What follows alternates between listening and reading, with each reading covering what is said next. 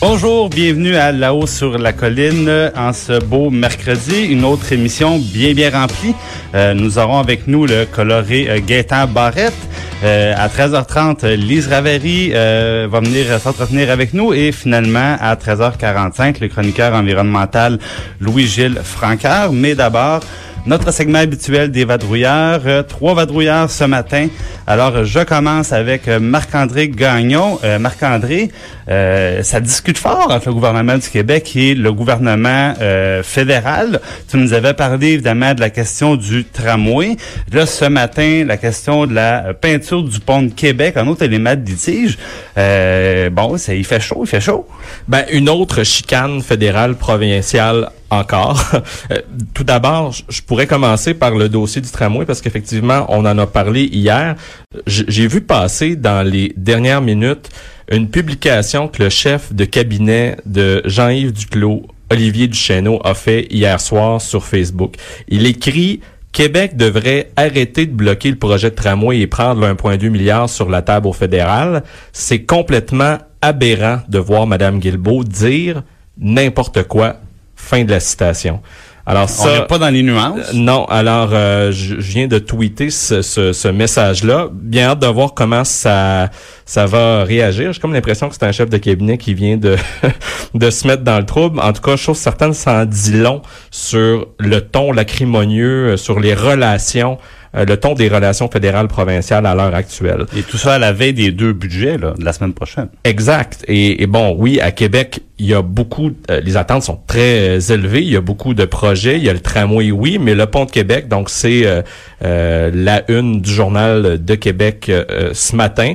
Donc, ce que notre bureau parlementaire a appris, c'est que Ottawa évalue désormais les, les coûts de restauration du pont de Québec à 559 millions de dollars, euh, des coûts qui seraient répartis sur une période de 25 ans uniquement pour repeindre le pont, donc faire disparaître euh, la rouille qui, qui, qui, qui, qui, fait du pont euh, qui est presque une, une honte là, quand, quand, Mais là, en 25 ans, on, on termine, puis on recommence à l'autre extrémité, puis on repart pour... Bon, ça, il reste à voir. Mais ce, qui est intéressant, c'est qu'on a vraiment réussi à obtenir le détail de la proposition que euh, le ministre euh, fédéral de l'infrastructure, François-Philippe Champagne, a soumis à ses partenaires. Donc, selon la proposition qui a été faite, euh, le gouvernement du Québec, le gouvernement du Canada et le Canadien national se partageraient en trois la facture de 559 millions de dollars, ce qui ferait que euh, chaque partenaire aurait à payer 186,33 millions de dollars. C'est une somme assez importante quand on considère qu'en 2014, euh, à l'époque du gouvernement euh, de Stephen Harper, le gouvernement fédéral avait mis sur la table 75 millions de dollars pour pour peindre repeindre le pont.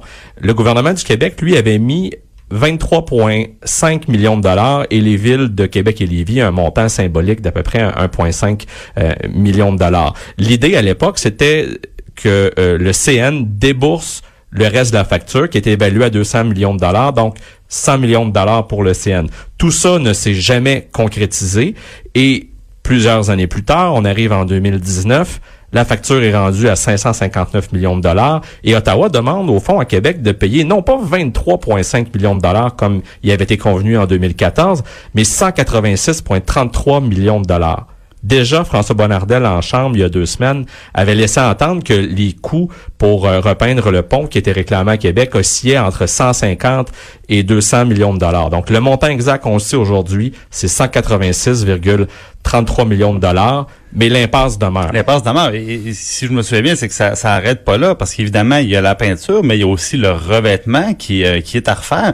Et ça, évidemment, ça sera porté, euh, ça sera porté au compte du MTQ. Puis c'est un peu l'argument de M. Bonnardel, donc le, ministre des Transports, qui dit là, la peinture, tu sais, d'abord le pont, il, appartient au CN, euh, mais ensuite, il y a aussi, il y a aussi d'autres travaux très dispendieux à faire, puis il faut à ce moment-là que les autres fassent leur part. Exact. Et selon la proposition qu'Ottawa a, présentée, le CN demeurerait euh, propriétaire du pont de Québec.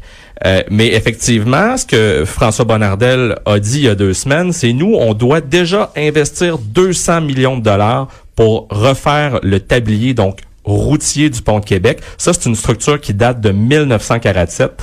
1947, pardon, et qui n'avait pas été conçu pour l'achalandage de, de, de, de véhicules qu'on ben connaît aujourd'hui. c'est une structure qui est arrivée à, à, la fin de sa durée de vie utile depuis longtemps et ça presse. Et, et bon, cet investissement-là est déjà inscrit au plan québécois des infrastructures, donc c'est à venir. Mais il y a peut-être une voie de passage possible, c'est-à-dire que le gouvernement fédéral, dans sa proposition, ouvre la porte à la possibilité donc de, de, de, payer une partie euh, de ce que ça coûterait pour retaper le tablier du pont. Donc, si Ottawa paie une partie du tablier, est-ce que le gouvernement du Québec pourrait accepter finalement de payer euh, une partie des coûts pour repeindre le pont. C'est ce qu'il faudra voir. Peut-être la semaine prochaine. Merci beaucoup, Marc-André. Euh, je me retourne maintenant vers Patrick Belrose. Bonjour, Patrick. Bonjour. Donc, euh, on poursuit avec la, la, la, semaine politique du, du Parti québécois. Donc, là, on réagit du côté du Parti québécois après la démission de Mme Fournier, des employés qui quittent hier. on, on, essaie un peu de secouer la torpeur. Puis là, on annonce une démarche du côté du Parti québécois pour un peu se refonder, mais de l'intérieur. Exactement. Donc, Catherine Fournier qui a claqué la porte lundi en disant essentiellement ben, il n'y a plus d'avenir pour le mouvement souverainiste au sein du Parti québécois. Le Parti québécois répond en euh, présentant un plan d'action pour la relance du parti. On veut euh, ni plus ni moins créer un nouveau Parti québécois. C'est comme ça qu'on présente euh, le plan d'action. Donc, un plan d'action qui va être débattu au Conseil national les 23 et 24 mars prochains à Trois-Rivières, donc la semaine prochaine exactement. Et là, ce que la présidente du parti, Gabrielle Lemieux, dit, c'est tout est sur la table. Et c'est vrai que c'est une expression qu'on entend souvent après une défaite importante. Par contre, cette fois-ci, ça semble être réellement le cas. même le nom, même le nom du parti. Même le nom du parti, exactement. On pense à refonder le parti. En fait, tout est sur la table, sur la table, sauf la question de l'indépendance, le Parti québécois ou peu importe le nom qu'il portera par la suite va demeurer un parti souverainiste. Euh, ce qu'on veut faire, donc, après l'adoption du plan d'action au Conseil national euh, la semaine prochaine, on se dirige vers un congrès extraordinaire en novembre prochain pour adopter un nouveau texte fondateur. Donc, quand on dit refonder le parti, là, on va adopter un nouveau texte fondateur de une à deux pages. C'est ça, donc quelque chose de très, très court. C'est un peu inhabituel, ça, pour le, Parti québécois. C'est inhabituel pour, pour deux raisons, exactement. Le Parti québécois est habitué d'avoir de longs, grands programmes où on explique en détail ce qu'on veut faire. Là, on dit, on va se recentrer sur la question de l'indépendance. On sait que M. Lisée avait proposé de reporter l'indépendance dans un deuxième mandat, donc un référendum dans un deuxième mandat. Là, on sent que le parti va se recentrer, un peu comme le Bloc québécois le fait aussi sous Martin Ouellette, vraiment sur la question de l'indépendance. C'est le focus euh, essentiel du parti. Puis l'autre chose, c'est qu'on comprend que ça va venir avant la course au leadership qui va euh, doter le parti d'un ou d'une nouvelle chef. Exactement. Donc, c'est l'autre élément qui est assez inhabituel. Euh, pour utiliser une image qu'on emprunte souvent, on va tailler l'habit du chef avant de choisir le chef ce qui est un peu contradictoire aussi. c'est un peu comme si on créait un carcan. Faut, faut souhaiter que l'abbé lui fasse après. Exactement. Donc, on peut se demander, est-ce que quelqu'un qui euh, peut euh, entrer dans cet habit du chef-là qui est déjà au sein du conseil exécutif? Parce que vraiment, on est en train de créer un carcan dans lequel on dit, ben, le chef va devoir s'intégrer dans ce dans celui-ci. Tout à fait. C'est un peu c'est un peu étonnant.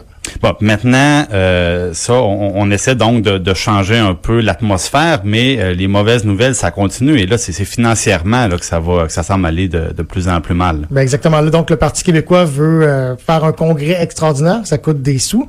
Ce qu'on apprend entre-temps, c'est que le Parti québécois est en profonde difficulté financière, on le savait déjà, mais là, on apprend que le parti peine à payer son loyer, le loyer de la permanence sur la rue Papineau. Euh, c'est quand même un loyer qui coûte très, très cher. Si on inclut les frais de loyer, de location, taxes, assurance, ça, euh, ça, ça, augmente à 275 000 annuellement. Et euh, le porte-parole du Parti québécois a répondu à nos informations en disant, ben, écoutez, oui, je nie pas que pour le moment, le loyer n'est pas payé.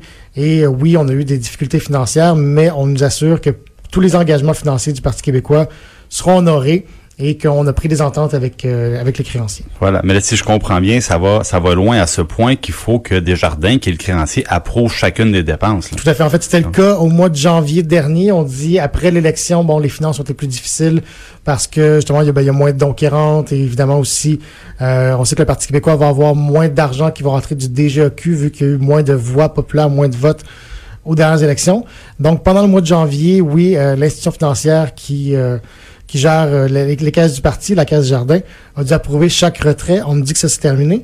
Et pour l'anecdote, on se fait sur une note plus anecdotique, il y a un employé qui avait prêté de l'argent au parti, qui a reçu un chèque de remboursement et qui a vu son chèque rebondir Donc, pour un parti qui a euh, des milliers de membres et euh, énormément d'argent, c'est un peu, euh, un peu dommage. Bon, des temps difficiles. Donc, merci beaucoup, Patrick. Plaisir. Euh, je me tourne maintenant vers Pascal Dugas-Bourdon. Pascal, une nouvelle étude qui vient un peu, encore une fois, compliquer la vie du gouvernement Legault dans le dossier de la refonte de l'immigration. Oui, on peut dire ça. Ce que l'Institut de recherche et d'information socio-économique dit dans une note qui a été publiée ce matin, c'est que l'argumentaire du gouvernement Legault, selon lequel, on le sait, l'on veut baisser les seuils d'immigration de 50 000 à 40 000, c'est pas un, un, argument qui est valide, ou du moins ça ne repose sur aucune preuve tangible. On évoque plusieurs raisons, notamment ce qu'on dit, c'est que le taux d'emploi des personnes immigrantes est en augmentation au Québec depuis 10 ans, et euh, même auprès des immigrants qui sont là que depuis euh, très récemment. Si on regarde, par exemple, des données de Statistique Canada, euh, le taux d'emploi de la population immigrante québécoise qui est passé de 70 en 2009, donc il y a à peu près 10 ans, à 79% en 2008. C'est quand même une amélioration marquée euh, des, de l'employabilité. Bon, bien sûr, la situation économique au Québec s'est améliorée dans ces oui, années-là. Donc, la, la pénurie de la pénurie de main d'œuvre aide sûrement un peu dans ce sens-là, mais malgré tout, donc il, il, reste un écart tout de même. Il reste un écart euh, entre euh, les, gens qui les, gens qui sont nés au Québec finalement et euh, ceux qui, euh, qui sont immigrants. Pour vous donner une idée, là, en 2018, le taux d'emploi était de 87% chez les populations québécoises qui étaient nées au pays. Donc, on parle d'un écart d'environ 8 points. Donc, les risques, il dit quand même que tout n'est pas parfait dans le système d'immigration, mais ce qu'on dit, c'est que les écarts qui persistent entre les immigrants et les personnes qui sont nées au pays s'expliquent par des facteurs qui sont propre à la société d'accueil et non pas par euh, le nombre d'immigrants ou leur profil. En gros, ce qu'on dit, c'est que c'est plus la faute de la société qui met peut-être pas assez d'efforts, assez de ressources pour les intégrer et non pas la faute des individus là, qui qui voudraient pas finalement participer à la société québécoise.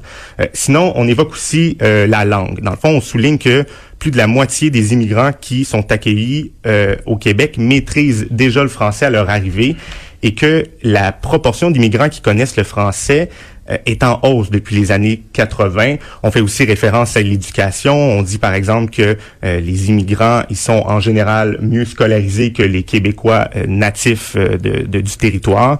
par exemple, les Québécois âgés de 25 à 54 ans 42% d'entre eux détenaient un certificat, un diplôme ou un grade universitaire, contre environ 25% pour les natifs du pays.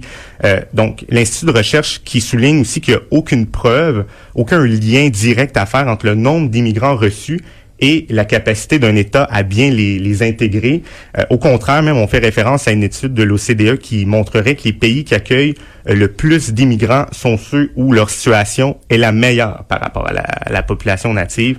Euh, donc, on dit que le, le système d'immigration n'est pas parfait, mais en gros, rien ne justifie de baisser euh, les seuils. Par contre, là, ils sont d'accord avec le gouvernement Legault, c'est que ça prend les moyens euh, à la hauteur du nombre de personnes qu'on accueille, puis c'est peut-être là, bon, qu'il y aura une il y aura une réplique possible pour le ministre. Ça sera ça. Merci beaucoup, Pascal. plaisir. Alors, nous, on s'arrête là-dessus. Après la pause, on continue avec Guetta Barrette. Chef du bureau d'enquête de l'Assemblée nationale. Antoine Robitaille. Là-haut sur la colline.